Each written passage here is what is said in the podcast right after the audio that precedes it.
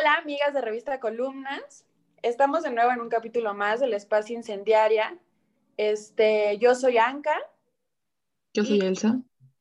Y tenemos una invitada que estamos muy emocionadas de entrevistarla porque vamos a hablar sobre el tema de antiespecismo.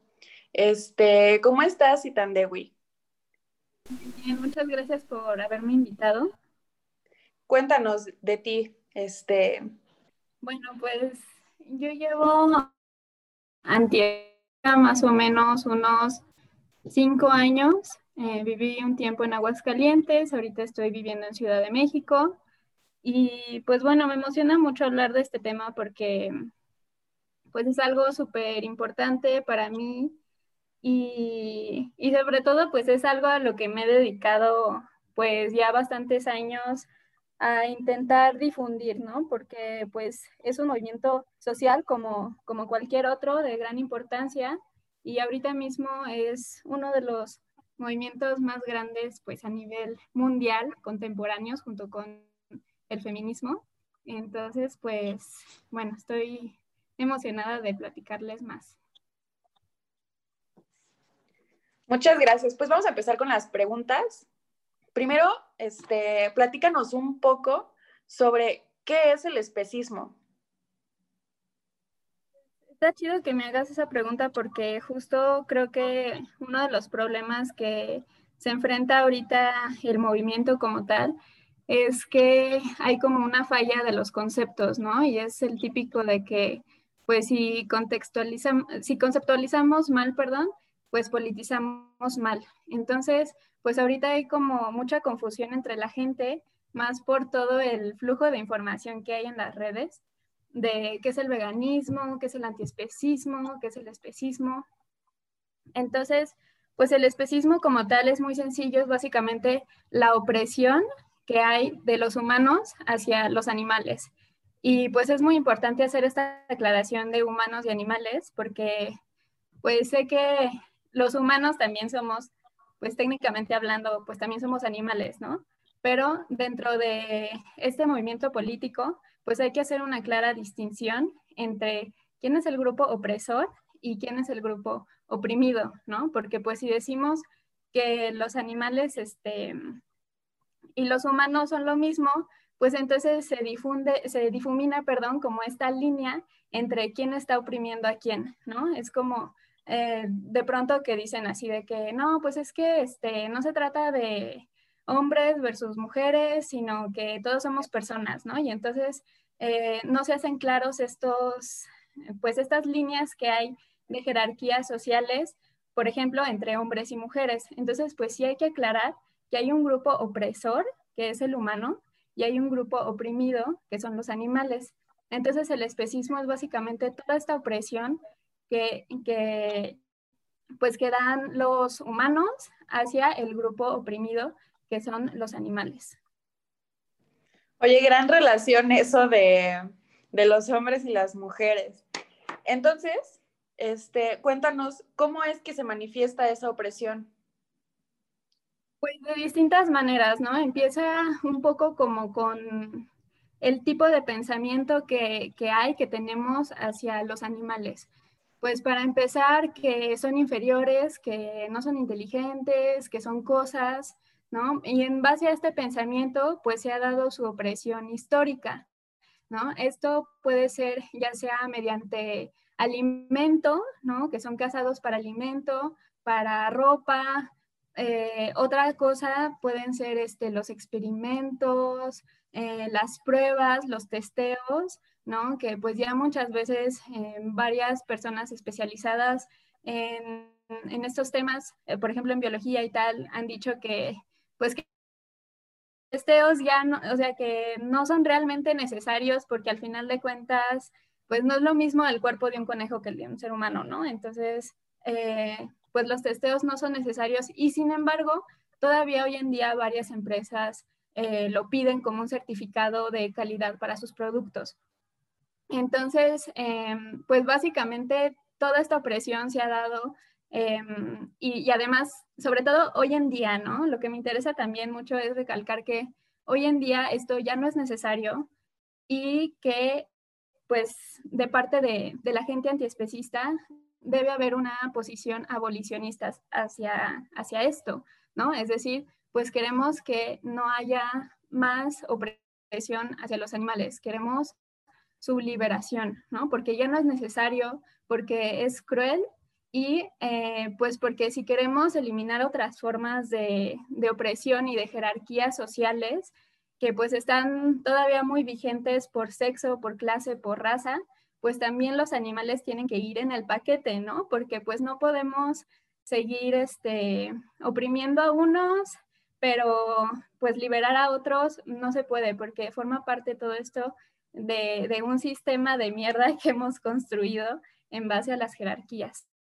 Oye, y pues este movimiento político parte de una teoría, ¿no? Justamente, quisieras como hablarnos más sobre los aportes centrales que tiene esta porque ya mencionaste uno sobre la posición abolicionista, pero ¿qué más tiene? Pues, pues sobre todo esto, ¿no? Que es una posición abolicionista, la verdad es que como les decía desde un principio, se ha conceptualizado muy mal el veganismo, en parte pues por lo que les digo del flujo constante de información que hay en redes, entonces, pues de repente como que se difuminan todas estas, estas ideas y estos conceptos mal utilizados, ¿no? Y por ejemplo, este, esto, esto ha sido culpa de, de, nosotras las personas veganas, activistas, no hemos sabido hacer bien nuestro trabajo, la verdad, o sea, esto pues lo asumo yo y lo asumimos otras compañeras, em, pues porque lo que pasa es que a veces nos vamos como por las ONGs, ¿no? O sea, em, de repente como que nos sentimos medio, medio perdidas cuando vamos eh, llegando a, esta conclusión de que pues queremos liberación para los animales, ¿no? Entonces nos vemos un poco perdidas y decimos, no, pues vamos a las ONGs que pues no tienen una posición abolicionista, justamente eh, normalmente mm, pues van por el dinero, en realidad, porque pues reciben donativos, reciben, o sea, es gente de dinero que hace más dinero a partir de estos movimientos y los activistas reciben dinero y además jalan a otras personas que todavía no tienen mucha idea del tema. Y lo que ocurre con eso es que empiezan a haber eh, personas dentro del movimiento que están desinformadas y que por lo tanto siguen haciendo esta cadenita de desinformación sobre lo que es el, el veganismo. Entonces, el veganismo como tal, pues es el movimiento político por la liberación animal, ¿no? No es una dieta, no es un estilo de vida, no es una filosofía.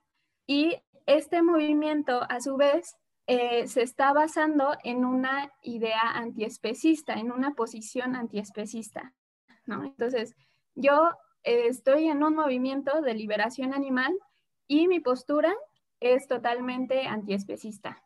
Entonces, básicamente es, este concepto. La verdad es que no es, no se necesita teorizar bastante, es algo, es algo muy sencillo y parte de que los animales son seres, eh, son pues básicamente personas, ¿no? Porque pues tienen personalidad, tienen uso de, razón, tienen eh, sentimientos y nosotros nos hemos encargado como humanidad de hacerlos menos, ¿no? O de pensar que porque tienen ciertas características son inferiores e, y de ahí hacer una jerarquía en la cual nosotros como humanidad nos estamos beneficiando, benefici ajá, o sea, estamos recibiendo beneficios de, pues a partir de sus vidas, ¿no? Entonces, pues, eh, no queremos compasión, no, eh, no es una, eh, no parte de, del amor, de que, ay, pues es que los animales son muy bonitos, me gustan mucho y los quiero mucho, entonces no les voy a hacer daño. No, o sea, esto pues va separado. Puede ser que sí, pero eso no es lo importante en, en el movimiento. Es em, hacer ver que, que pues estamos afectando a los animales Estamos creando jerarquías que queremos destruir para llegar a un mundo justo para todos y todas, ¿no? Porque esto además no es separado. Como les decía, si no hay liberación animal, no hay liberación de las mujeres, no hay liberación de clase, entonces eh, tiene que ir todo junto porque todo junto es parte del mismo sistema. Súper interesante. Oye, entonces para que me quede un poquito más claro, el veganismo es una herramienta de la lucha. Es pregunta. sí, sí, sí. Es decir, o sea, el, veganismo, digamos que abarca la parte, pues vamos a llamarla como la parte práctica, ¿no? O sea, no, no es suficiente tener una postura antiespecista. Tiene que ir de la mano, eso es muy importante, tiene que ir de la mano, ¿no? Entonces, tengo mi postura antiespecista, muy bien. ¿Y ahora qué voy a hacer con esto? Bueno, pues voy a hacer acciones en mi vida diaria, como por ejemplo, eh, dejar de consumir eh, pieles, ¿no? Em, dejar de consumir este, eh, productos de explotación animal. Y, así, o sea, como que varias acciones en nuestra vida, en nuestra vida diaria forman parte del veganismo, pero todo tiene que ir de la mano de una posición antiespecista. ¿Por qué? Pues porque si, si yo dejo de, si yo tengo una dieta basada en plantas, ¿no? Pero pues sigo pensando que los animales son cosas, sigo pensando que Mm, pues que valen menos o que los animales pues son mascotas o, de repente en lugar de adoptar pues voy y compro, entonces no se está generando un cambio de raíz y lo que ocurre es que muchas veces esas personas, em, por ejemplo, pueden ser como un, un, cúmulo de desinformación, ¿no? Porque cuando alguien llega y les pregunta, te dicen, no, pues es que este, yo como no consumo cosas, alimentos, ¿no? De, explotación animal, pues este, yo soy vegana, ¿no? Pero lo hago por salud. Y entonces ahí ya se destruye como todo este planteamiento del veganismo, porque entonces ya las personas como que dicen, ah, sí, es que hay veganos por salud y veganos por el ambiente y veganos por no sé qué. Y, entonces, pues se rompe esta cadena de, de, desinformación, de información, pues, ¿no? O sea, empieza a haber como mucha desinformación y no invita al cuestionamiento, ¿no? Entonces, este, ya se me olvidó cuál era la pregunta inicial. Sí, me la respondiste perfecto. Te pregunté que si el veganismo eh, es una herramienta de lucha. Sí, tal cual. Vale, pues todo lo que nos estás contando son como reflexiones que has tenido, ¿no? A lo largo de tu proceso. Entonces, quisiéramos que nos contaras más sobre esto, sobre tu situación, tu experiencia, cómo es que de repente te nombras antiespecista y llevas a cabo un, un veganismo, ¿no? Porque justamente como dices, hay mucha desinformación, pero pues cuéntanos más de tus vivencias. Pues la verdad no, no me gusta como mucho hablar acerca de, de, mí porque pues cada quien tiene como su experiencia distinta y, y, pues al final de cuentas pues esto no se trata de mí, ¿no? Pero voy a hablar de lo que pudiera como ayudarles a otras personas a ir buscando como un poquito de información. Y sí, esto ha sido básicamente a partir de reflexiones mías Claro que me he informado por otros lugares. Ah, la verdad, sinceramente, y lo digo como así abiertamente, yo no soy de consumir demasiada teoría. Leer y creo que es importante, pero no, no lo hago como la parte pues principal de mi movimiento, ¿no? Porque pues de lo que se trata es, es de que justamente cada quien se cuestione y llegue a sus propias conclusiones, ¿no? De que podamos pensar por nosotras mismas. Entonces, sí he, tenido como algo de teoría, eh, muy a cuentagotas, muy para irme informando. Eh, muchas veces también como em, llegan personas y me preguntan eh, así como, ah, pues yo, yo quiero hacerme vegana, pero me da miedo porque la nutrición, y pues yo tengo ahí que medio informarme un poco acerca de nutrición, acerca de ambiente, acerca de muchas cosas, pues nada más para no estar justamente yo también desinformando a las personas que vienen y que me preguntan y que, y no quiero ser además como un freno para que las personas den el paso a, a, unirse a este movimiento de liberación animal, ¿no? Porque es normal que surjan dudas acerca de alimentación, por ejemplo, ¿no? O, de, o de dinero o de cosas del estilo. Entonces, pues bueno, básicamente yo como eh, tomo esta postura antiespecista, digamos que pues yo desde siempre como que decía así como, pues no sé, a lo mejor eh, a veces no me importaban como demasiado los animales, pero luego sí decía así de que pues no está chido, ¿no? Pero pues no hacía nada al respecto. Y además yo tenía en mi imaginario eh, como esta idea de, la vaca feliz en el campo. Y entonces un día me topo en YouTube con una entrevista que, que, le hacen a un activista vegano a, todos los 20. Eh, yo, por ejemplo, en lo personal, no necesité ver imágenes fuertes, solo me bastó con que empezaran a describirme qué era lo que pasaba y, y además, pues, por ejemplo, yo, yo no aguantaba esas cosas, ¿no? Entonces cerraba los ojos, pero escuchaba, ¿no? Escuchaba de repente las grabaciones que había de los mataderos o cosas así. O, o, de repente también este, lo que otras personas decían, ¿no? Como de, ay, ¿por qué le hacen eso, no? Y describían lo que le hacían a los animales. Entonces yo desde ahí dije, no manches, ¿no? Y ya a partir de ese momento, eh, me acuerdo muy bien que, que pues vi esos videos bajo la cocina y había así como un pedazo de queso solo en la mesa y me dieron náuseas. La verdadera postura antiespecista es cuando ya no estás viendo lo que, lo que hay frente a ti, sino lo que tuvo que pasar para que eso que está frente a ti eh, existiera, ¿no? Entonces ya no es un pedazo de...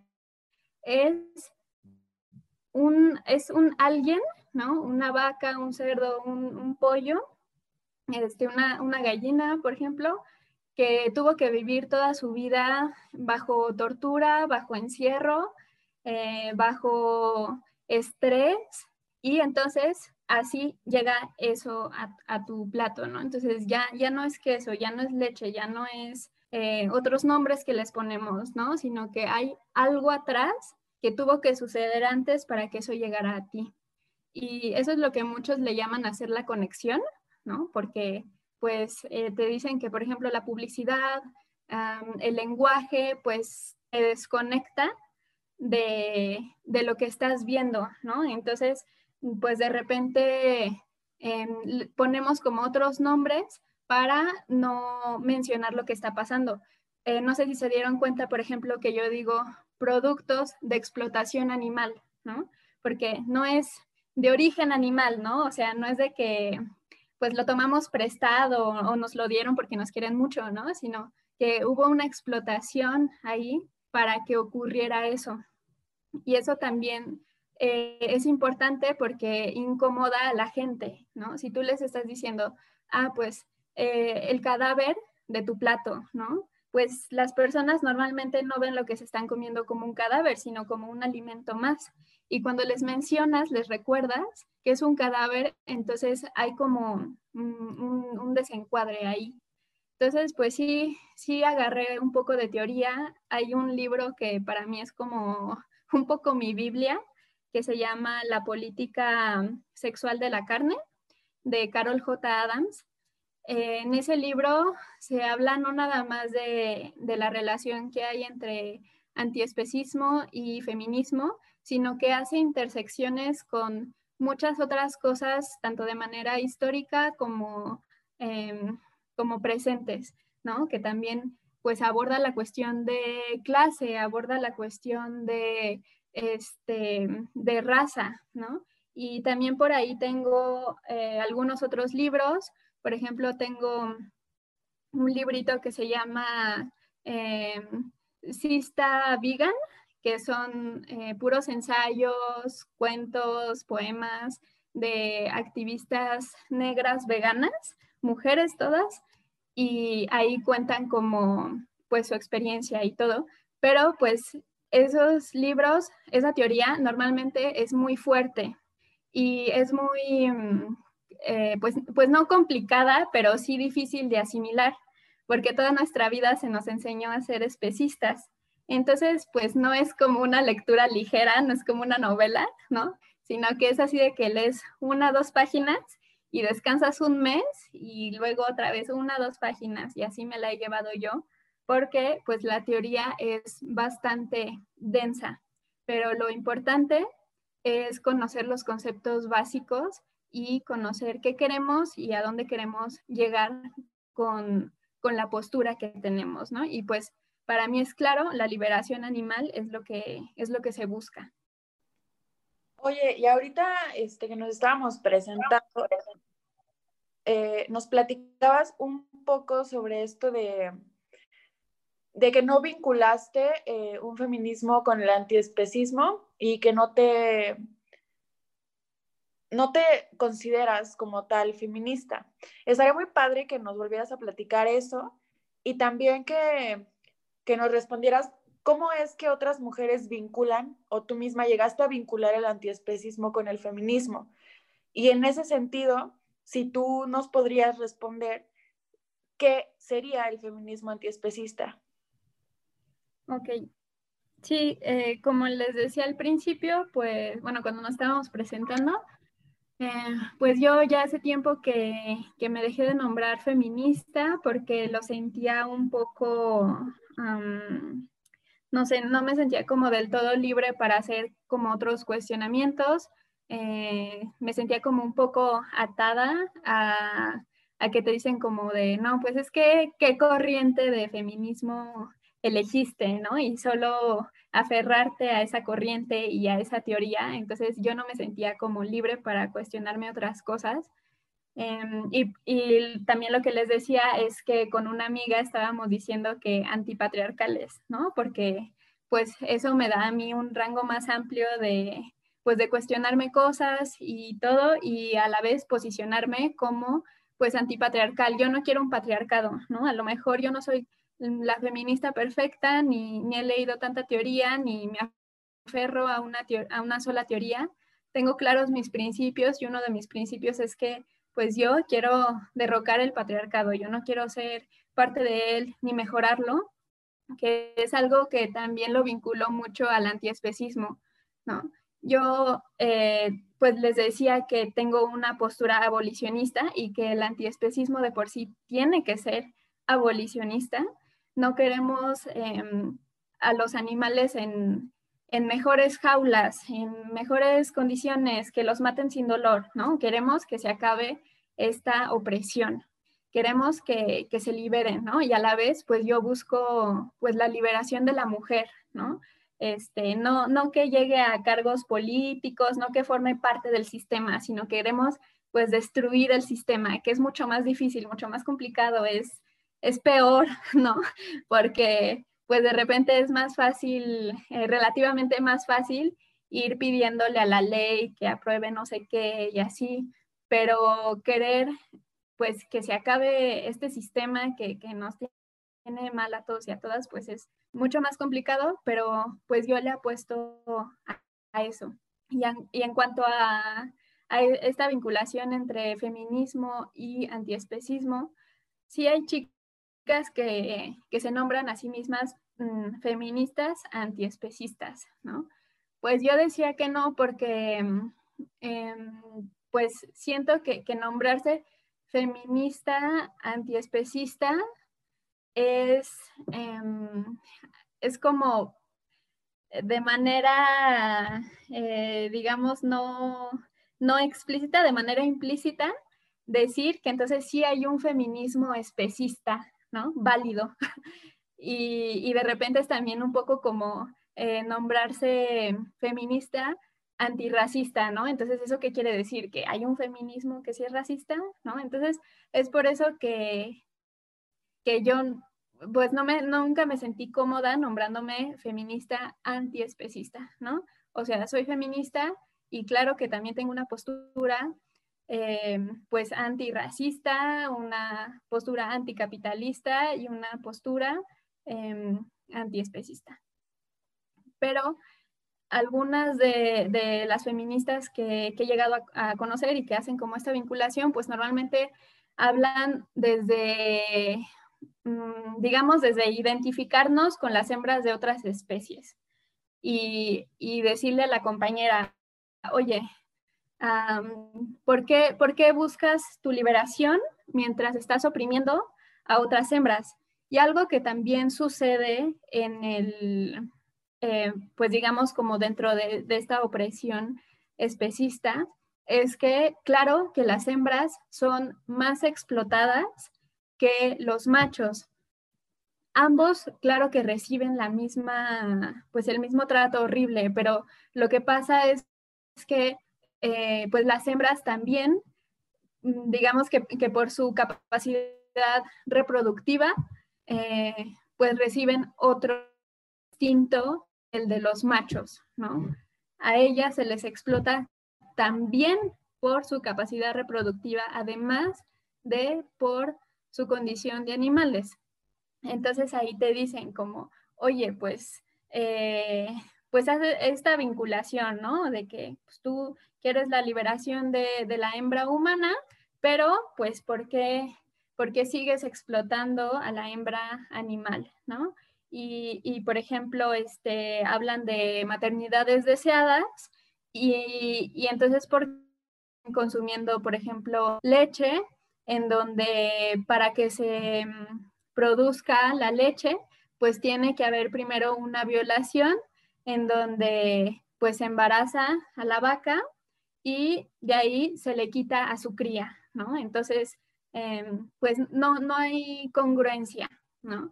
Es igual que como pasa pues con el feminismo blanco, ¿no? O sea, pues cómo puedes ser feminista mientras sigues explotando a mujeres eh, racializadas o sigues siendo clasista o, sigues, este, no sé, si, si estás en una posición privilegiada económicamente, ¿cómo te nombras feminista?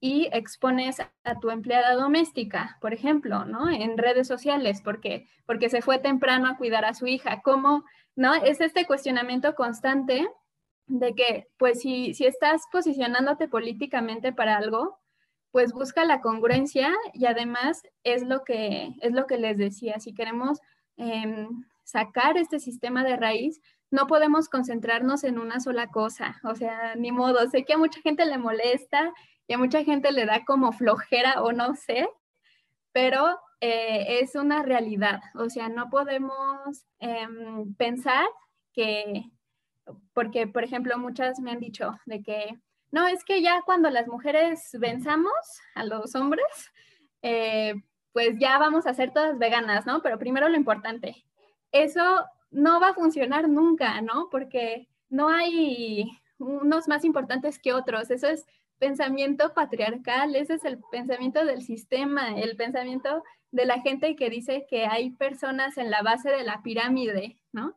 Entonces, pues no podemos em, intentar ahí incomodar al sistema o romperlo si nada más nos enfocamos en una sola lucha, ¿no? Y no vemos integralmente cómo se relacionan todas entre sí, porque pues es lo que pasa, ¿no? También el, el capitalismo y el racismo van de la mano del especismo. Oye, y por ejemplo, dentro de todo esto que nos dijiste, que es mucha información que sí está bien chida, ¿sabrías como cuáles son los argumentos contra el antiespecismo que tienen algunas feministas? Pues hay, hay de todo, ¿no? Em, la verdad es que pues el, el antiespecismo, como todo lo demás, pues es incómodo hacia el grupo opresor, ¿no? Entonces, cuando pues cuando le señalas a alguien que está siendo parte del grupo opresor, lo más normal, la verdad es que es muy normal, es una respuesta, digamos, un poco natural, es que se pongan a la defensiva. Y, y esto es, pues les digo, es normal porque están atentando contra un sistema de creencias que tú obtuviste desde la infancia, ¿no? Y que además ves a tu alrededor que es normal. Entonces, pues claro que cuando hay este señalamiento, pues entramos a la defensiva, ¿no? Eh, en, cualquier, en cualquier ámbito, ¿no? Cuando te señalan el racismo, cuando te señalan que eres clasista y cuando te, te señalan que pues estás siendo misógino o que este, estás siendo especista, pues claro que hay una resistencia y que además, pues, eh, claro que el grupo opresor, pues como que por qué se iba a incomodar y como que por qué iba a dejar atrás sus privilegios para que pues el grupo oprimido pues tuviera liberación, ¿no? Si es de lo que, pues si el grupo opresor parasita lo que, lo que le brinda el grupo oprimido, ¿no? O sea, un ejemplo así inmediato, o sea, no es para comparar, sino para que pues tengamos como un poquito más claro el concepto, Si los hombres durante tantos años estuvieron parasitando los servicios reproductivos, sexuales, económicos este, y de tiempo de las mujeres, como que, pues, porque iban a ceder eso, ¿no? Este, si para ellos es cómodo, si para ellos los mantiene en su estatus. Entonces, eh, de repente, cuando me he acercado a las feministas o ellas han llegado, por ejemplo, a mis tweets y ven este señalamiento, pues claro que hay una resistencia y ha habido eh, bastantes argumentos en contra, ¿no? Están desde los más comunes que son los que hacen como, pues la mayoría de la gente, ¿no? que, que son entre cuestionamientos y, y un poco berrinche, y, eh, pero también hay como ciertos argumentos más específicos de parte de las feministas. El más inmediato que se me viene ahorita es que, por ejemplo, cuando se habla de violación, ¿no? Para los productos lácteos debe haber una violación, que es lo que Em, ya mencionaba anteriormente. Entonces, se usa la palabra violación para las vacas y entran en conflicto, así como que se les, eh, se les mueve el mundo, ¿no? Así como de, no, o sea, ¿cómo, ¿cómo comparas una violación a la inseminación artificial, ¿no? Lo que hablábamos del lenguaje. Este, meterle el tubo a un tubo lleno de esperma a la fuerza a alguien que, que pues no quiere eso y embarazarla, eh, no es violación, es inseminación artificial. ¿Por qué? Pues porque la vagina que está siendo penetrada no es la de una hembra humana, sino que es la de un animal. Entonces, este, se hace como esta diferencia. Cuando llegamos las antiespecistas y decimos, díganlo como es y digan que es una violación, entonces eh, entran en conflicto, ¿no? y, te dicen como de, no, es que cómo puedes comparar eso. Por ejemplo, una vez una chica dijo algo así como de, pero a ver, ¿por qué es violación, no? O sea, si que la vaca se queda traumada. Y entonces, eh, pues llegamos y, les decimos, pues sí, de hecho sí, las vacas eh, se quedan traumadas. Y mm, esto lo podemos ver, eh, pues por ejemplo en los santuarios, ¿no? Que es muy común de repente ver en redes imágenes de santuarios y vemos como los resultados finales, ¿no? O sea, vemos ya los animales cuando están ahí, este, no sé, que la vaca jugando a la pelota. Pero en realidad, si vamos y ponemos un pie en un santuario, nos van a lo primero que nos van a decir es que no nos acerquemos a los animales porque han vivido toda su vida bajo traumas constantes. Entonces muchos de ellos son huraños, son agresivos, eh, tienen miedo, padecen ansiedad, padecen depresión, ¿no? Entonces no podemos ir a acariciarlos como en las fotos que vemos de los santuarios. Entonces, ¿qué pasa? Que sí, las, eh, las vacas em, tienen síndrome de estrés postraumático, y eh, llegan a tener depresión y otras enfermedades mentales a raíz del trauma de su violación. Y si pues no tienen a la mano un santuario, bueno, cuando vayan con eh, perras rescatadas de, pues, de que, por ejemplo, venden a sus crías y también las están como violando constantemente y todo, eh, pues ellas también presentan todos los síntomas de alguien que ha sufrido violencia sexual. Entonces, sí, hay una, hay una violación ahí. Y, otra cosa es que, por ejemplo, dicen, no, pero, a ver, eh, pues no puede ser violación porque pues las vacas no dan su consentimiento. Entonces, o sea, ellas no son capaces de expresar consentimiento, entonces pues no es violación. Y, aquí, o sea, esto puede también sonar como muy fuerte, pero a ver, eh, una violación puede haber consentimiento y sigue siendo una violación. Y un, o sea, por ejemplo, em, o sea, esto lo puedo ilustrar con em, casos de abuso sexual infantil, ¿no? En donde el adulto le dice como, bueno, si te dejas hacer esto y esto, te doy un juguete, te doy un dulce. Pues el consentimiento ahí está, ¿no? Pero pues no hay deseo, no hay em, noción de lo que está pasando eh, la víctima, no sabe lo que está pasando debido a su edad, entonces, y debido al poder jerárquico que hay entre, entre el adulto y, y la infancia, entonces, pues ahí sigue habiendo una violación, aunque haya consentimiento, ¿no? Un bebé consentimiento. Y si hay abuso sexual, también es una violación. Una persona que, una mujer, por ejemplo, que ha sufrido violación, puede que no muestre eh, signos de trauma después y sigue siendo una violación, ¿no?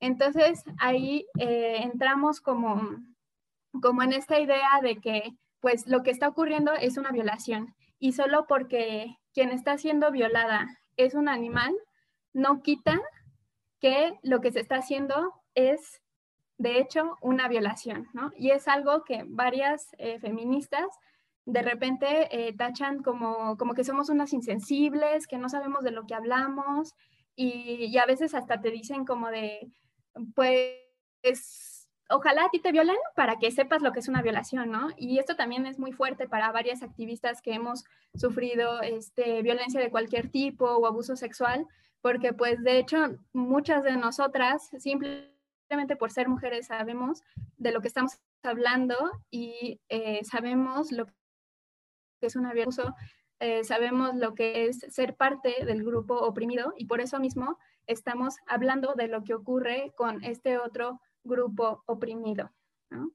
Entonces, eh, bueno, creo que eh, si quieren vamos a la siguiente pregunta porque tal vez ya me extendí demasiado en esta. Wow, está súper denso, de verdad. Pues sí, sí creo que de pronto haya comentarios que están un poco fuera de lugar, pero bueno, es parte de todo esto. Este, quería preguntarte algo, pues para para aliviar todo esto, si tienes algunos chistecitos de gente especista, tipo los que tenemos con los hombres que van a cagar los comentarios de publicaciones feministas. pues, pues luego, ay, pues no sé, siempre sale como el típico que te dice como de que se va al extremo, ¿no? De que, ay, pero pues las piedras también sienten, ¿no? O, o las plantas, pero sí, luego es como de, ah, pues las piedras también, ¿no? O como, o, de que coman piedras entonces, o como cosas así que, la verdad llegan a ser como súper, súper absurdas. Eh, pero sí, luego hay como, eh, como ciertos comentarios que pues ya nada más te dan risa, ¿no? O sea, eh, me acuerdo de alguien que dijo que yo era, que yo era como Hitler, algo así. y, o sea, también me quedé como de, ¿qué? ¿De dónde, ¿De dónde nace esa comparación, no? Porque además el comentario fue algo así como, eh, este, sí, o sea, fue como un comentario muy random, así como, ay, este, seguramente eso decía Hitler y, te pareces a él, no sé, como algo así, ¿no? Como muy tonto. Em, pero, pero pues sí, ah, ya sé cuál, ya sé cuál, ya sé cuál este, una chica que puso que mm, las veganas éramos clasistas por decir que, por referirnos a la gente que come carne como carnacas, ¿no?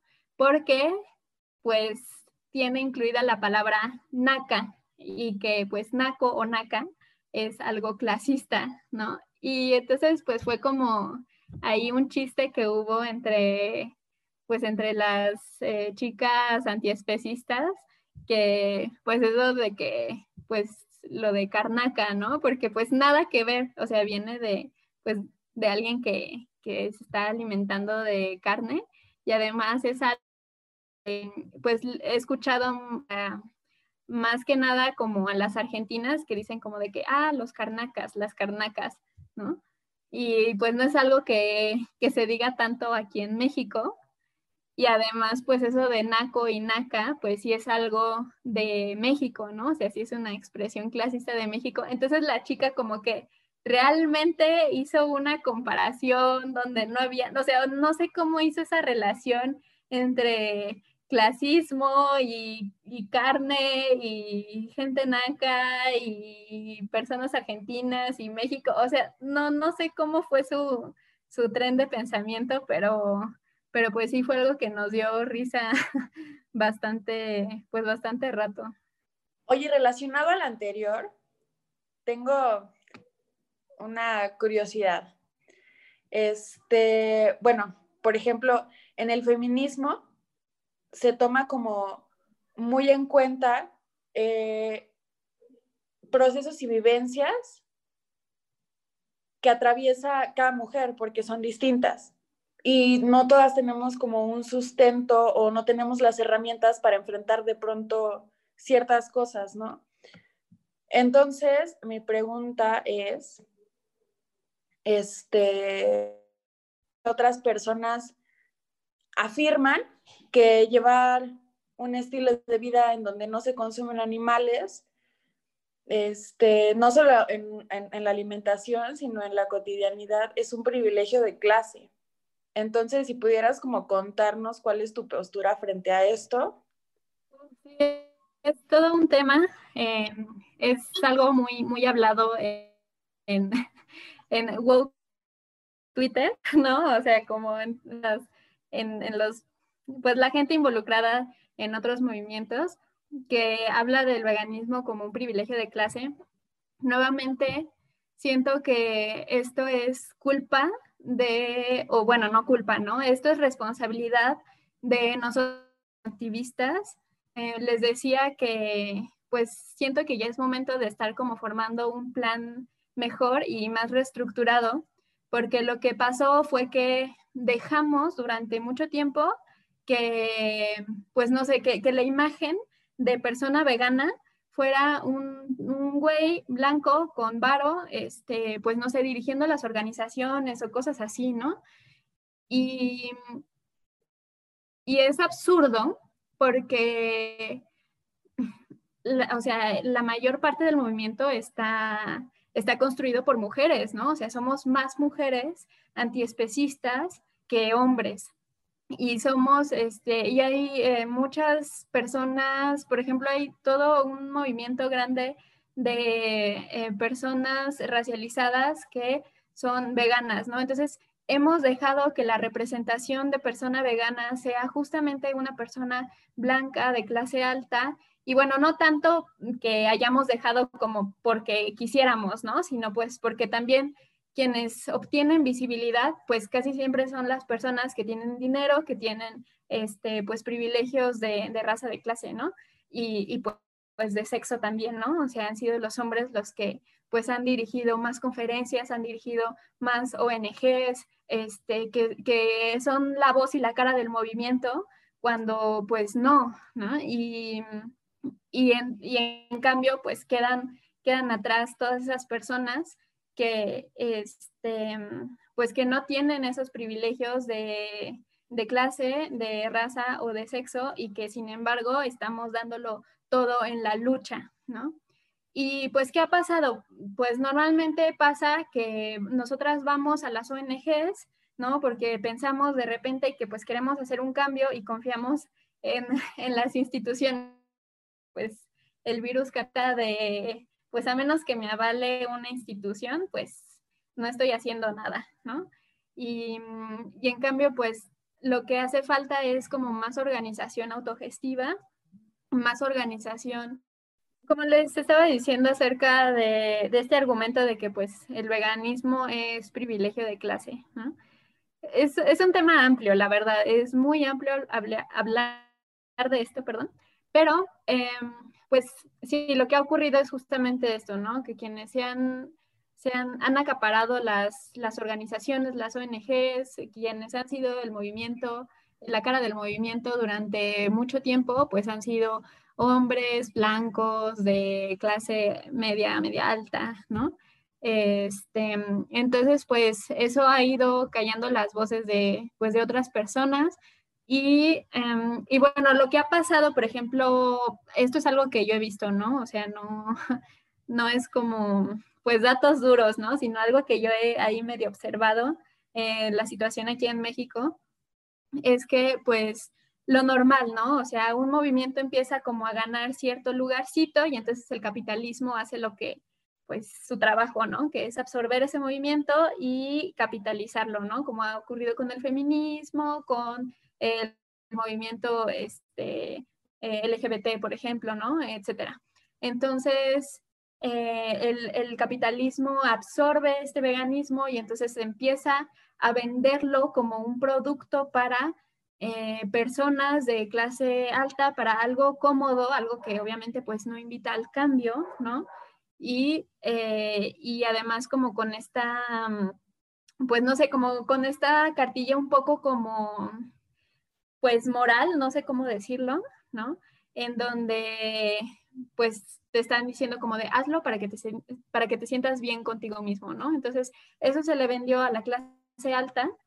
Eh, empiezan a, capitalizarse productos como que si los quesos veganos, las leches vegetales, eh, marcas como eh, Beyond Meat, en donde pues son marcas carísimas, que imitan así a la perfección el, sabor, el olor, la textura de eh, los cadáveres y que además se venden en el súper, ¿no? Y cada vez está como, como que lo encuentras con más eh, facilidad, ¿no? En el súper.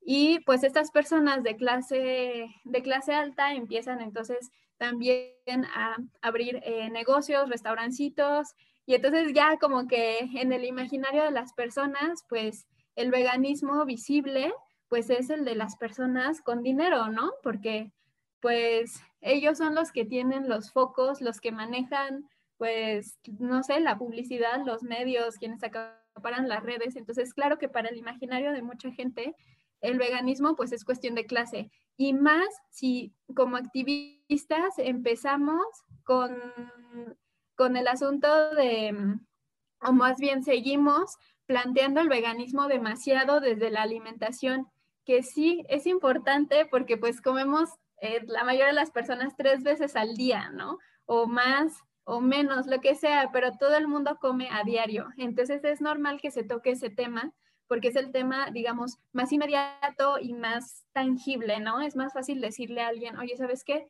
Este, pues este, este pedazo de, de carne, pues es el cadáver de un animal que quería vivir a decirle, oye, pues, em, qué sé yo, eh, el rollo fotográfico análogo tiene gelatina, que tiene cartílagos, que vino de un animal, ¿no? Entonces es como un poquito más inmediata la alimentación, pero pues no es lo único, ¿no? Y no se aborda desde el antiespecismo, sino que pues normalmente lo abordamos como de, sí, es muy fácil que lo consigas, ¿no? En Walmart consigues leche de almendras, en no sé dónde consigues queso vegetal, y entonces como que las personas eh, de pronto entran como en esta, pues en esta idea de que pues el veganismo es una alimentación de élite, ¿no? Y pues esto tiene como varias, varias ramificaciones. Para empezar, pues no es cierto, ¿no? O sea, la gente con más dinero no no, no se va por el veganismo, ¿no? O sea, al contrario, un, símbolo de estatus es, son los cortes de carne, son este, los lácteos, los helados, em, no sé, como esta comida demasiado llena de productos de explotación animal. Eh, incluso me acuerdo que cuando tomaron la Ocupa en, en República de Cuba, en el centro de la Ciudad de México, eh, dijeron, de, o sea, denunciaron las que ocuparon que, pues, que comían como reyes, ¿no? Así decía la nota. Y entonces que salieron cortes, eh, que salieron leche, yogurt, yogurt griego y como cosas así. Y yo dije, y a ver, pues si, si la comida de élite es la comida vegana, pues, ¿por qué no dijeron que había este, quesos veganos o qué sé yo, no?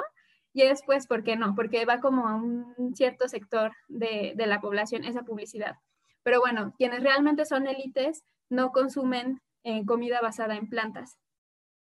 Em, ¿Qué otra cosa? Pues que, por ejemplo, esto invisibiliza muchísimo, o sea, esta, esta oración de es que es privilegio blanco y es privilegio de clase, pues está haciendo invisibles y está callando las voces de las personas que les estamos diciendo, oye, eh, yo vivo con el salario mínimo y tú vienes a decirme que ganas el doble que yo, quizá, ¿no? Que a lo mejor pertenecemos pues igual, clase media, clase, este, eh, clase obrera, qué sé yo, ¿no? Pero que a lo mejor tú ganas el doble que yo y, este, y me estás diciendo a mí que pues yo soy una privilegiada de clase, ¿no? Entonces estás invisibilizando que eh, mi lucha, además yo, yo la estoy haciendo anticapitalista y, pues estás callándome, ¿no? También es lo que ocurre con, em, pues como por ejemplo las organizaciones de, de personas eh, negras latinoamericanas, ¿no? En Brasil hay un,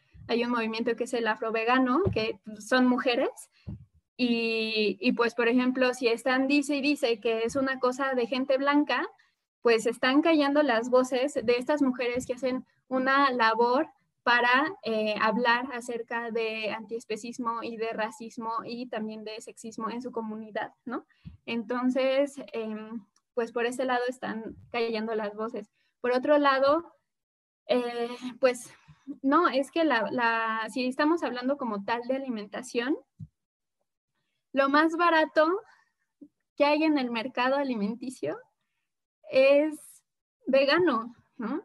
Las pastas, el arroz, los frijoles, las tortillas, la fruta y la verdura local y de temporada es baratísima. La soya es muy barata, ¿no? Entonces, eh, incluso, por ejemplo, te dicen como de, no, es que, este, es que una persona que sale de trabajar y que, pues, lo único que hay en, los puestos de la calle son, eh, pues, cosas con, eh, con carne y no sé qué, te dicen eso, ¿no? Pero, por ejemplo, si te vas como a, comedores, pues la, mayoría de la comida pues son lentejas, son frijoles, son cosas de, muy bajo costo, ¿no? Em, por ejemplo, los panes más baratos pues no llevan huevo, no llevan leche, o sea, el bolillo como tal es harina y agua, levadura, ¿no?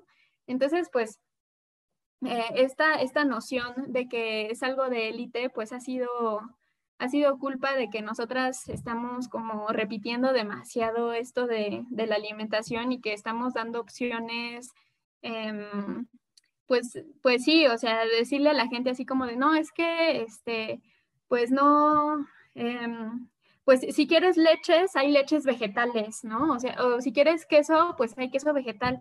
Y en cambio, pues la apuesta de, de, las que somos como un poco más anticapitalistas en este sentido, decimos, güey, la leche no es necesaria, ¿ok? Ya eres una persona adulta y por lo tanto no necesitas leche y menos de otra especie. Entonces, toma agua. O bueno, ok, es, es, válido de pronto decir como de no, pero pues es que a mí el café con leche. Ah, bueno, va, si quieres algo cremosito, pues avena y agua, haces una, una leche vegetal en cinco minutos con tu licuadora. Entonces, eh, pero, pero dar a entender que no es algo necesario, ¿no? Hace poquito yo, yo tuiteaba que mm, yo antes comía queso diario, ¿no? Este, le ponía queso a, todas mis comidas, la, la, ensalada, la sopa, todo lo que se me pasara enfrente, queso de algún tipo. Y, y, de pronto veía como en retrospectiva, justo este año, este año que, que estuvo como un poco más apretado económicamente para mí, que no compré ningún queso empaquetado en todo un año, ¿no? Que bueno, a veces que, se te da el antojo o lo que sea, ¿no? Pero no, este año justo no compré quesos empaquetados. En todo caso, pues hice a lo mejor un quesito de papa, un quesito de cacahuate, uno de garbanzo, pero no compré quesos empaquetados porque no son necesarios, ¿no? Esta es la, cuestión, que, no es necesario, no es necesario em, los alimentos que nos han dicho que, que sí lo son. En todo caso, pues los nutrientes, ¿no? Pero pues ese tipo de alimentos pues no, no son para nada necesarios. Y ya por último, y creo que lo más importante, es que decir que una persona no puede ser vegana porque eh, no tiene privilegio de clase, porque por lo que sea, es decir entonces que la empatía es privilegio de clase, porque el antiespecismo nace de la empatía. Entonces, si tú me estás diciendo que una persona por eh, falta de dinero no puede generar empatía, pues eso es muy clasista, ¿no? Y es algo además falso. Hay eh, dentro del movimiento, hay personas de todo tipo que, em, que pues con, con, lo mínimo, pero como tienen esta empatía, eh, pues siguen, siguen la lucha este, vegana, ¿no? Siguen la lucha antiespecista, la lucha por la liberación animal, ¿no? Entonces, em, hay incluso en YouTube algunas conferencias de, em, de por ejemplo, veganismo indígena, em, más como del norte de, pues, de aquí de México, en donde hablan justamente de eso, ¿no? Como de, bueno, nuestra comunidad pues vive en casas con techo de, de aluminio, pero eh, todos, todos queremos como la liberación animal, estamos haciendo un trabajo comunitario por eh, no explotar a otros animales, porque además tiene muchas más implicaciones que eh, nada más la antiespecista, pero llevan esta, esta postura, ¿no? Entonces, si tú vienes a decir que una persona en situación de pobreza no tiene la capacidad de generar empatía, porque la empatía, según tú, es privilegio de, clase, pues perdóname, pero la persona que está siendo clasista, pues eres tú, ¿no? Ah, me salió una duda ahorita que estás hablando de esto sobre los privilegios, sobre si han tenido como debates respecto a no solamente como al consumo, sino también al tiempo porque pues justamente este, también se tiene la idea, ¿no? Justamente de que las clases altas son las que pues tienen tiempo para ponerse a pensar o para hacer cosas por la vida tan acelerada que se tiene aquí en México y sobre todo aquí en la Ciudad de México respecto pues a las jornadas laborales que son muy extensas, ¿no? A la distancia de los trabajos que a veces son muy largas, entonces tienes que usar mucho transporte público, también a los salarios mínimos. Entonces, si el tiempo también tendría que ver respecto a lo, pues a este debate sobre privilegio, de que las clases bajas, pues justamente por la, el estilo de vida que tienen, pues no tienen tiempo como para cuestionarse este tipo de, pues, de cosas que atraviesan en su día a día. Y también me salió como otra duda, a ver si podría también contestármela, respecto a que pareciera ser, ¿no? Como dices, de que se ha vendido una imagen del hombre blanco vegano y se ha silenciado pues a otras voces, pero pues obviamente esta imagen es capitalizada. Y entonces, ¿cómo se, se ve al veganismo? ¿Como dos movimientos? O sea, o, o cómo está estructurado todo esto. Pues, bueno, eh, con respecto al tiempo, Mm, pues sí, o sea, igual también tenemos como, pues esta idea de que, pues de lo inmediato, ¿no? De que de repente, pues es más fácil hacerse como un huevo o como eh, sopa instantánea que, pues que comida como hecha en casa, ¿no? Y más cuando se hacen como las alternativas de, pues de los quesos, es que, es que el tema del queso, ¿no? Pero pues, por ejemplo, con los quesos o con las leches vegetales, te dicen como de, no, es que es mucho tiempo, es mucho relajo, este, eh, se ensucian demasiados trastes, pues es mejor comprarme un queso empaquetado, pero pues el queso empaquetado vegano es mucho más caro. Entonces, pues yo a esto igual, em, pues normalmente recurro a mi experiencia que intento como no hacerlo, ¿no? Porque casi siempre cuando hago esto me dicen como de, ay, es que tu discurso es como el de la gente que dice que es pobre porque quiere, ¿no? Pero pues no, o sea, realmente yo les puedo platicar de, de lo que yo he vivido y pues ahora sí es una cuestión como de tómalo o déjalo, ¿no? Y pues yo, por ejemplo, cuando me salí de mi casa viviendo allá en Aguascalientes, pues Aguascalientes es un lugar pequeño, sin embargo, el sistema de transporte pues no es como el de aquí de Ciudad de México, ¿no? Entonces Aguascalientes es un lugar pequeño, el sistema de transporte pues no está tan chido. Y, yo eh, saliendo de, de, casa empecé a trabajar en una librería muy conocida, este, que tiene varias sedes en el país. y muy explotadora, por cierto. Y pues bueno, para llegar de, de mi casa hacia mi lugar de trabajo, eh, tenía que tomar dos camiones, porque solo pasan camiones. El camión eh, es muy deficiente, es este, pues, o sea, tienes que esperarlo y son varios minutos, ¿no? No es como aquí el metro que, que híjole, cuando se tarda mucho, pues son 10 minutos, ¿no? A veces, pues sí te, te quedabas esperando el camión una media hora y, así, ¿no? Entonces, eh, el camión de por sí hacía como varias paradas, varios, este, daba la vuelta, que si el semáforo, entonces al final de cuentas yo me hacía dos horas de ida a mi trabajo y dos horas de regreso, ¿no? Que con las ocho horas de, pues de mm, tiempo laboral, pues eran 12 horas, ¿no? Más el cansancio, más todo eso, entonces pues yo llegaba agotadísima y yo no tenía nadie que, que pues velara por mi alimentación, ¿no? Entonces, pues realmente ahí eh, mi, dieta, digamos, se basó durante mucho tiempo en arroz, arroz rojo, que hacía en 15 mm, minutos, ¿no? O sea, nada más era hacer como licuar el, jitomate, la cebolla, el ajo, sal y luego ya este, poner el arroz y en 15 minutos se hacía.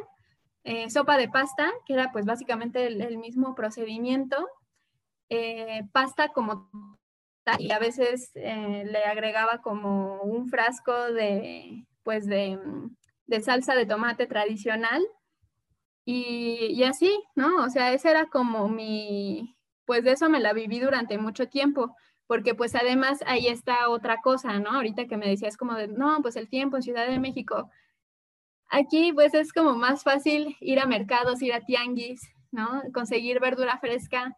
Ahí en Aguascalientes pues no. Y para mí era muy difícil conseguir verdura fresca eh, barata, de que pues comprarme una semana un kilo de un kilo de esto, un kilo de aquello, pues no podía, ¿no? Entonces, básicamente tenía que irme a la tienda de la esquina a comprar pues dos jitomates cuando los necesitaba, ¿no? Este, un plátano para desayunar, pero tenía que ser pues diario, porque, porque además se echaban a perder súper rápido. Y pues otra cuestión también era eh, decirles a las personas de, de, las tiendas como, oye, pues, ¿qué, ven, ¿qué verdura o qué fruta ya tienes como para tirar?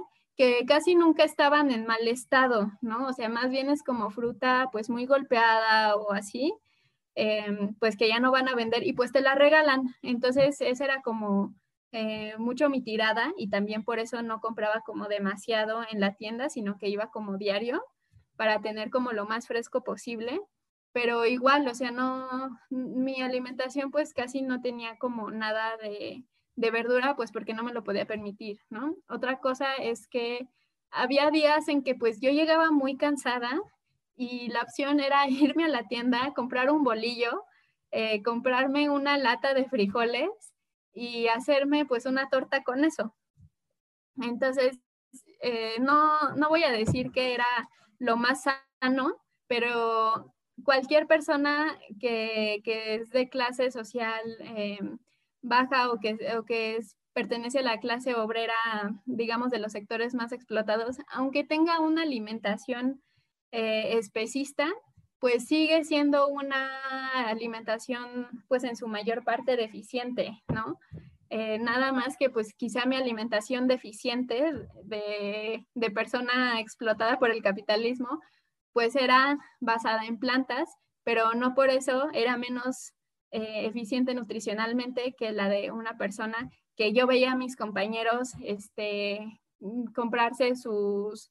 Em, pues qué sé yo, ¿no? Así como sus pizzas congeladas, que pues eso tampoco era para nada eh, nutritivo, ¿no? Entonces, eh, a lo que yo voy es que hay realmente cosas que se pueden hacer en muy poquito tiempo, como el arroz, la sopa de pasta, el espagueti, este, frijoles que ya te vienen pues en, en lata o en este o en la tienda los consigues en botes o también hay, hay gente que ya pues tiene como el arroz preparado o tlacoyos, cosas así que también pues puedes conseguir en la calle que son cosas baratas y, y pues eso, ¿no? Que, que hay como opciones y que este pues sí, o sea, pues básicamente básicamente eso, ¿no? O sea, hay opciones. La verdad es que no sé, yo, yo incluso cuando, pues hablando de nuevo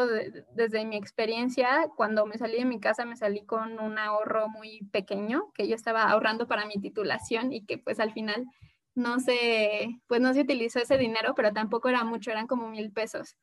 Entonces, este, de aquí a que yo encontraba trabajo, pues tenía que usar esos mil pesos muy sabiamente y luego pues llegaba que si el agua, que si no sé qué, entonces pues yo tenía que, usar ese dinero y me acuerdo de una vez que fui a la tienda y, vi los precios por curiosidad de pues de los quesos y, y del jamón, por ejemplo, y dije, o sea, ni aunque hubiera querido, me hubiera alcanzado para eso. Así de simple. Entonces, pues, pues no sé, hay opciones para, es lo que les digo, ¿no? O sea, pues hay opciones, a lo mejor pues no son como las más atractivas, pero de que hay opciones, pues las hay. Yo llegaba extremadamente cansada y tampoco me iba a poner a lavar los trastes y, y además pues yo este, sufro de depresión y ansiedad. Entonces pues había días en los que pues ni siquiera quería levantarme de la cama, pero pues tenía que ir a trabajar o tenía que irme de mi casa 12 horas y regresar en la noche y pues lo que menos tenía ganas de hacer era de ponerme a cocinar, ¿no? Pero pues lo tenía que hacer. Entonces, pues eran como soluciones muy rápidas y, que pues ahora ya en Ciudad de México pues he tenido como un poco más de tiempo, lo cual eh, sí digo como, bueno, yo hago de comer dos veces a la semana nada más, ¿no? Pero tengo mis amigas que sí tienen como esta cultura de, de hacer mucha comida para una semana y la cultura de congelarlo, ¿no? Entonces así les dura o, que, por ejemplo, justo cuando no tienen ganas, pues ya tienen como comida congelada. Yo no tengo esa cultura, les digo, yo no sé preparar demasiada comida, entonces, este, pues yo sí cocino dos veces a la semana y me lleva como una media hora. Entonces, pues sí hay opciones, algo también es que, pues no sé, o sea, no vayan como, porque hay gente que, que me dice, ¿no? Este, de que, ay, no, es que cómo voy a poner a mi mamá a, que me cocine, o sea, que le cocine a la familia y que además me cocine este vegano a mí y pues si es como de, güey, no mames, como que pones a cocinar a tu mamá, ¿no? O sea, ya estás grande, deja de, explotarla y, pues haz algo tú, ¿no? Entonces, em, pues sí, básicamente es esta cuestión del tiempo, claro que, claro que es importante, pero pues, pues yo también lo viví y eso no, pues en ningún momento dije, ay, voy a, voy a dejar de lado mis principios morales, este, solo porque pues estoy cansada, ¿no? Porque les digo, o sea, las opciones pues ahí están. Oye, y justo relacionado con esto, pues ya sabes, ¿no? Como por la forma en la que llevas una dieta, o bueno, haces tus comidas, todo eso, pues hay como mitos relacionados a que pues el veganismo es malísimo para la salud. Entonces, pues, ¿podrías como comentarnos más sobre esto? Pues yo no soy especialista en, la salud. Em, sí, o sea, no, no tengo como ningún título de nutrición ni nada de eso.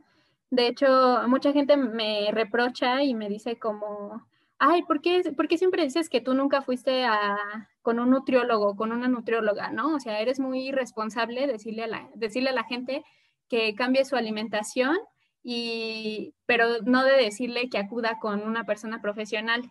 Y pues bueno, o sea, yo, yo no les digo no vayan con un nutriólogo, ¿no? o sea, yo les digo, pues yo no fui, ¿no?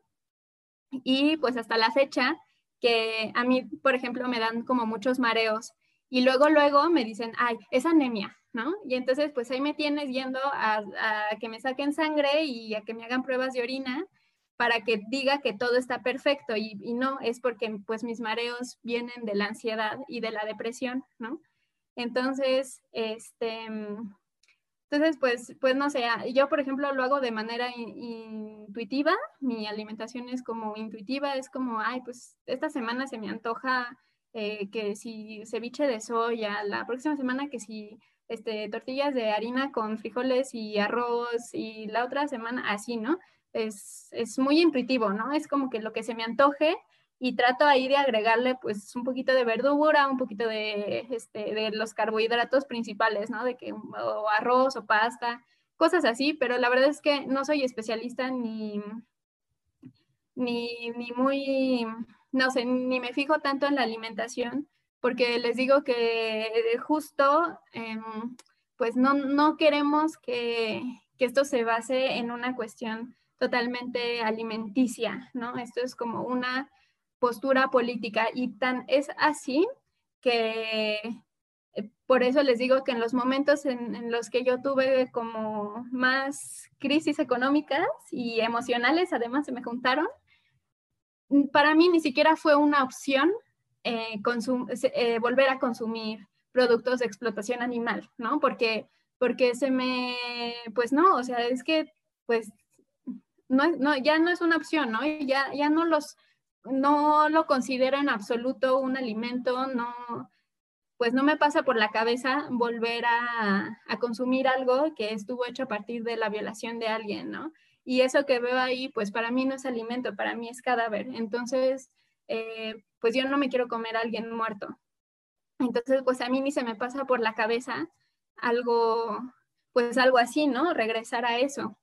Pero pues bueno, sí hay, sí hay mitos también es cierto que pues cada cuerpo es un mundo, ¿no? Yo tampoco puedo decirle a la gente, yo tampoco puedo hacerles eh, planes alimenticios, ¿no? En todo caso, eh, lo que les digo a las personas es, mira, yo, yo, yo personalmente, yo no fui con un especialista, pero si a ti te da seguridad, pues ve con uno o con una, ¿no? O sea, este, también yo tengo claro que no todas las personas pueden, tienen la posibilidad económica para ir con un nutriólogo o con una nutrióloga, ¿no? Eh, también es cierto que pues nadie se preocupa de su alimentación hasta que les dicen eh, que pues es más ético una, una alimentación basada en plantas, ¿no?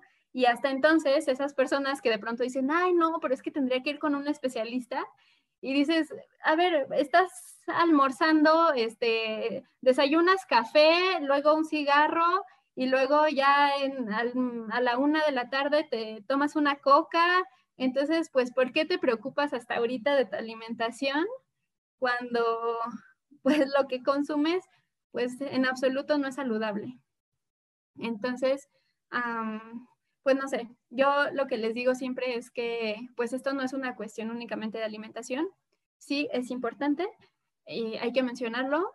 Yo no soy especialista, yo no soy nutrióloga.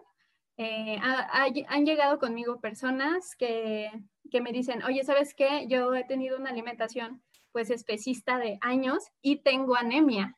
Entonces, ¿cómo me afecta a mí esto? ¿no? O sea, ya tiene anemia antes, no, no fue anemia porque dejó de comer, ¿no? Sino que ya, ya tengo anemia desde antes, entonces este, no me afecta en el hierro eh, y yo ya puedo decirle como de, ah, pues, este, pues la verdad no sé, no soy especialista, ¿no? Pero pues puedes preguntarle a alguna nutrióloga vegana o, o algo así, ¿no? Entonces, pues sí, eh, están como estos mitos de que hay a fuerza, pues no es, no es em, lo saludable. Y además, esto es curioso porque, bueno, no sé si nos vaya a dar tiempo, pero sí me gustaría hablar del mito que hay detrás del consumo de carne, ¿no? Que de dónde, de dónde nace este mito y poder comentarles un poquito cómo está relacionado con la masculinidad, con lo patriarcal. Bien, pues lo que quería eh, comentarles era acerca de, mm, pues de, la mitología que hay detrás del consumo de, animales, ¿no? Esto se remonta pues muchísimo como más a, la prehistoria, un poco incluso, eh, como lo plantea pues Carol J. Adams en su libro La política sexual de la carne. Ella dice que vino de, o sea, esta idea de que pues el ser humano necesita carne eh, de otros animales viene de, la idea de, ok, eh, si yo consumo la carne de ese animal, voy a tener sus propiedades, ¿no?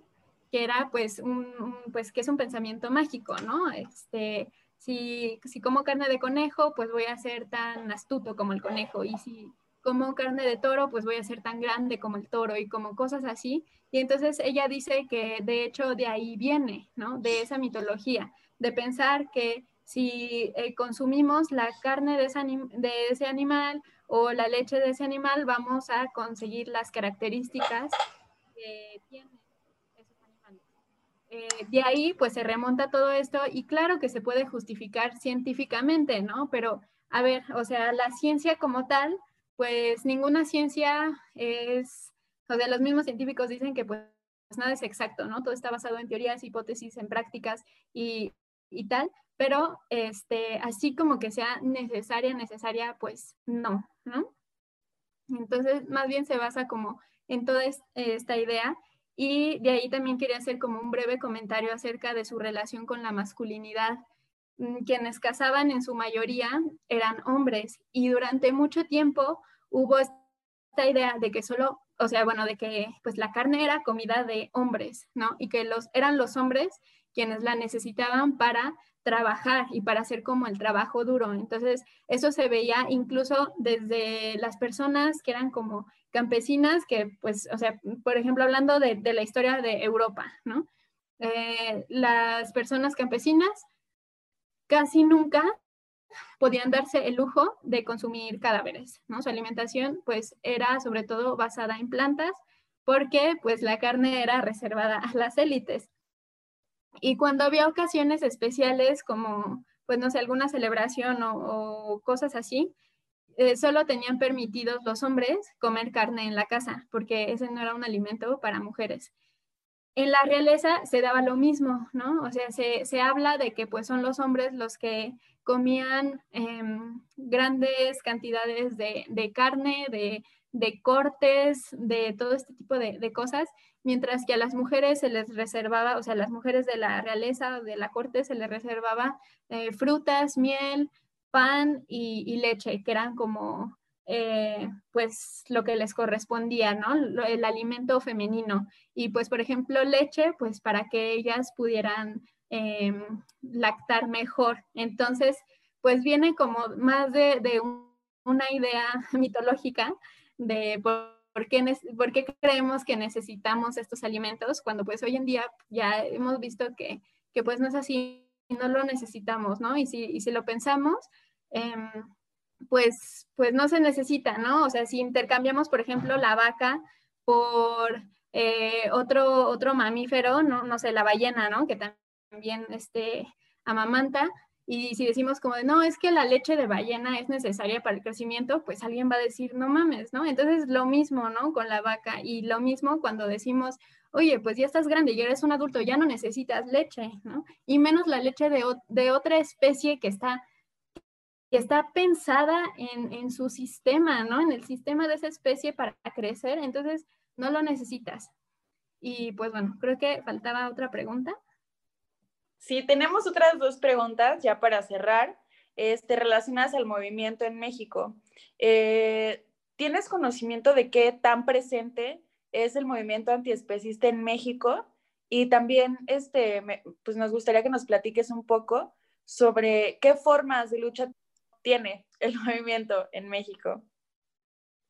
Pues bueno, la verdad no, no tengo como mucho conocimiento este, al respecto porque pues les digo que yo durante mucho tiempo viví en, en Aguascalientes. En Aguascalientes lamentablemente hay poca presencia de activismo y o sea, pues perdón que empiece a hablar mal de Aguascalientes aquí, pero pues es lo que es al menos la percepción que yo tuve el tiempo que estuve viviendo ahí y que estuve ahí siendo feminista y o sea que me nombraba feminista y que eh, pues tenía como esta postura antiespecista. Eh, yo, yo nunca, ahí pues nunca fui acompañada, o sea, yo no tenía amistades antiespecistas en Aguascalientes, yo no conocía a nadie, era la única vegana de mi salón, era eh, tal vez la única vegana de la universidad y, y, pues por ejemplo en mi trabajo pues también siempre era la única vegana, entonces ah, pues yo no vi presencia del movimiento. En todo caso, cuando era la Feria de San Marcos, que, que es un festejo que se hace en abril, y pues hay como muchas corridas de toros y peleas de gallos, creo. Bueno, al menos las corridas de toros, pues esas sí o sí. Pues había una marcha en contra, pero era de personas eh, animalistas, ¿no? Entonces eran personas que, que pues protestaban por la crueldad de una corrida de toros, pero eh, consumían su hamburguesa, que esto también viene del pensamiento de, ah, ok, pero la hamburguesa es necesaria para que yo sobreviva, pero la corrida de toros es un espectáculo, pues no es necesario. Entonces, e, esa era como su lógica y por eso para ellos funciona, ¿no? Entonces, esto no es eh, movimiento vegano, esto no es una postura antiespecista para nada, pero pues se hacían como estas pequeñas marchas y pues también había como mucha presencia de ONGs y pues lo mismo, ¿no? O sea, yo estoy como muy en contra de las ONGs por lo que les digo, porque les digo que su visibilidad es mucho de gente em, privilegiada de cierta manera. Eh, además, pues priorizan mucho el dinero y pues no tienen como una postura abolicionista o anticapitalista. Entonces, pues para mí no servía de nada repartir folletos de que pues para que la gente dejara de consumir huevo hasta que eh, cierta empresa, no sé, Bachoco o quien fuera, em, mejorara las condiciones de las gallinas, ¿no? Porque les digo, no queremos jaulas más grandes, este, que los maten sin dolor, queremos que ya este sistema de jerarquías y opresiones se acabe y que los animales consigan su liberación. Entonces, eh, yo en, mi, en mi contexto, allá en Aguascalientes, fuera de, este centralismo eh, chilango, pues yo, yo no vi eh, demasiado, pues demasiado activismo y sin embargo había muchos restaurantes para comer. Y es lo que les digo, ¿no? O sea, es el capitalismo ahí absorbiendo mucho las, las luchas. también he visto que aquí en Ciudad de México, pues sí hay, hay, hay bueno, he visto más presente eh, resistencia vegana, em, feminista, eh, lesbiana, anticapitalista, además que son morras pues este, antirracistas, etcétera, ¿no? O sea, que, han estado como un poquito más en mi sintonía, eh, en, la postura y en, las ideas que, yo he tenido, he visto más chicas aquí que pues comparten lo mío y he visto como pues sí, como, como más, más movimiento y sin embargo eh, quienes están como en la parte visible pues son las ONGs. Y pues también alguna vez leí por ahí que México es creo que el país de Latinoamérica con, con más gente vegana, pero pues yo dudo de estas estadísticas porque pues para empezar, la, muchas personas eh, no saben bien qué es el veganismo y pues quizá haya muchas personas que tengan una dieta basada en plantas, ¿no? Pero hay pocas personas que, em, que tienen una postura antiespecista o que buscan generar un cambio verdadero de raíz. Y lo malo de esto es que las personas que tienen como esta dieta ah, basada en plantas, pues lo que, lo que va a ocurrir es que en dos, tres años, pues, no sé, van a volver a consumir eh, productos, ¿no? Porque a lo mejor lo hicieron por salud, a lo mejor lo hicieron por por peso, entonces eh, ya cuando pues adelgazan o cuando vean que pues no tienen resultados, pues regresan a esta, a esta comida o siguen comprando piel, etcétera, ¿no? Entonces, pues a mí no, a mí no me sirve que haya muchas personas eh, que consumen em, una dieta basada en plantas, sí, pues no hay unas ganas reales de cambiar las cosas, ¿no? Prefiero pues una persona que Prefiero una persona antiespecista a 10 personas con una dieta basada en plantas. Y sé que quizá eh, varias personas veganas que tal vez me, escuchen después digan como de, no, no, no, pero es mejor que por las razones que sean, este, las personas dejen de consumir esto.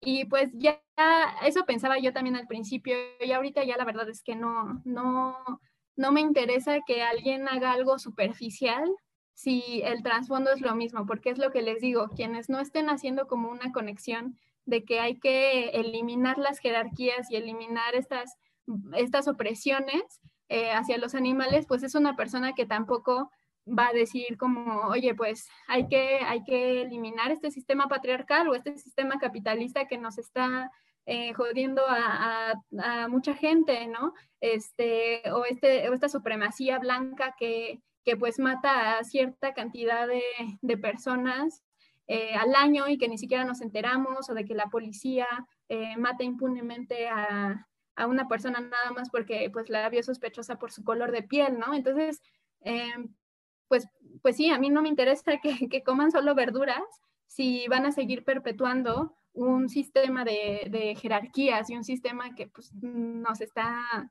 nos está jodiendo a todos y a todas. Entonces, pues, no sé si haya como otra pregunta.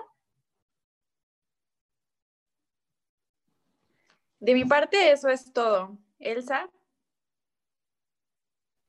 No, yo tampoco tengo ninguna otra pregunta. Ok. Ay, pues muchísimas gracias por acompañarnos, por, sí, pues por contestar nuestras preguntas. Creo que es un tema súper importante y del que muchas estamos desinformadas, ¿no? Este, y pues nada, este, recuérdanos por favor tu nombre, si quieres mencionamos, más bien menciona tus redes. y este, ajá, pues muchas gracias por invitarme. Este es un tema, la verdad, muy, muy amplio. Ahorita tocamos quizá un 1% y así como resumido y rapidito de, de cosas que, que, pues son más, este, no sé, mucho más complejas a veces y que requieren más tiempo, pero pues ojalá todo haya sido como expresado con claridad. Y ah, pues en mis redes yo estoy como arroba datura sanguínea, ahí tuiteo un poco de todo, este, tuiteo como de antiespecismo, un, poquito de, pues, de vivencia lesbiana y pues a veces también, este, pues tonterías que se me cruzan en la mente, ¿no? Eh, y en Instagram estoy como arroba itandegui-tapia, pero ahí pues sobre todo es eh, mi trabajo de fotografía.